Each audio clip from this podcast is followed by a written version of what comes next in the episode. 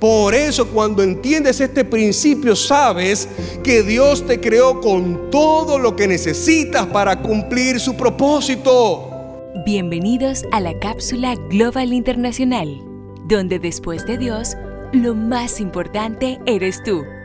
Hoy quiero hablarte de una de las características que me ha sostenido durante todos estos años y es de la persistencia. Y la persistencia es la acción de mantenerse constante en algo que quiero o deseo pero probablemente hay momentos en nuestra vida donde hay cosas que no queremos o hay cosas que no deseamos. Y ahí donde entra algo que enseñamos mucho en el coaching y es acerca de la conexión emocional. Y es como yo desarrollo intencionalmente una conexión emocional con algo que quizás yo no quiero o con algo que quizás yo no deseo, pero...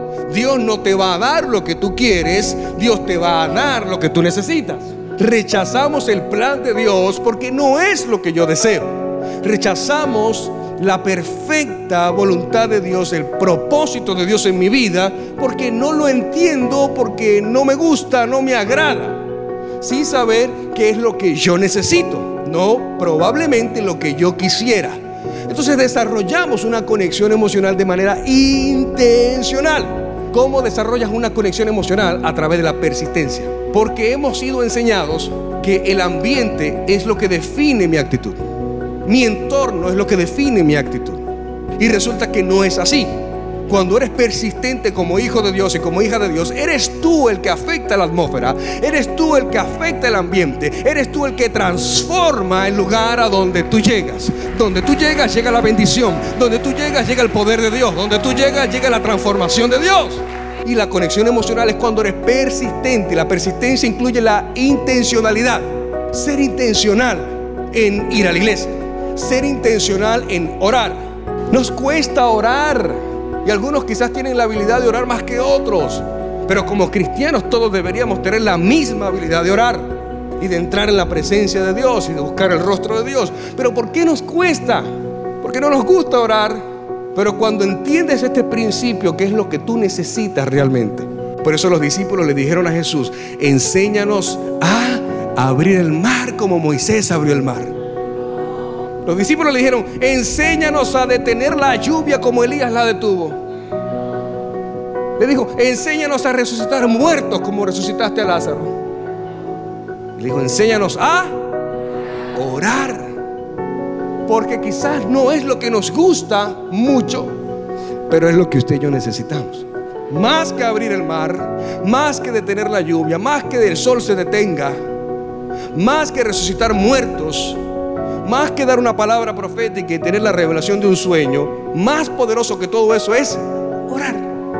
Parece sencillo, pero no lo es es la parte más poderosa de un hijo y una hija de Dios, la oración. En la oración están todos los secretos y todos los tesoros escondidos que Él quiere mostrarte.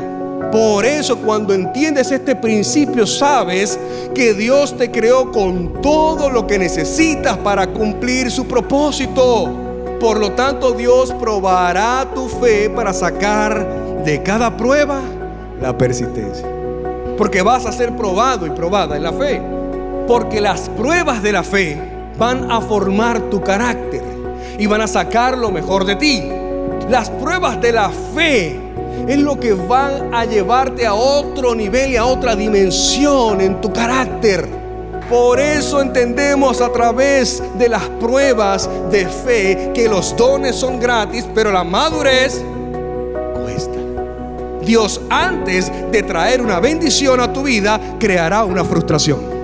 Si te sientes frustrado o te sientes frustrada, déjame decirte, estás rumbo a una bendición.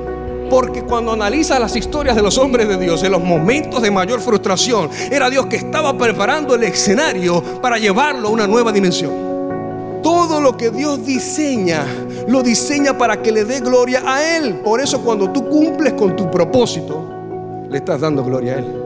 Hay algo que Dios no comparte, su gloria.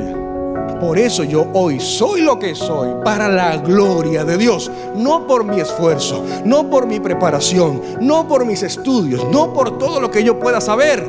No, porque eso no define tu éxito. El 85% de tu éxito equivale en la forma en cómo tú te desarrollas positivamente en la vida con las personas.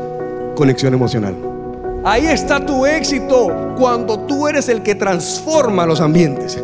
Cuando llegas, llega la luz, como lo dice la Biblia, la luz en medio de las tinieblas. Eres la luz del mundo y eres la sal de la tierra. ¿Qué quiere decir eso? La luz que alumbra las tinieblas, eso eres tú. Cuando Dios decide crear al pez, primero creó el océano. Dios no te creó a ti y después dijo, ¿y ahora qué hago con este? Antes de que nacieses, te conocí y te di por profeta a las naciones. Si en algún momento de tu vida pensaste que no tenías ninguna asignación o propósito en esta vida, te equivocaste. Porque antes de que tú nacieras, ya Dios tenía un plan para tu vida. Ya Dios tenía un propósito para ti.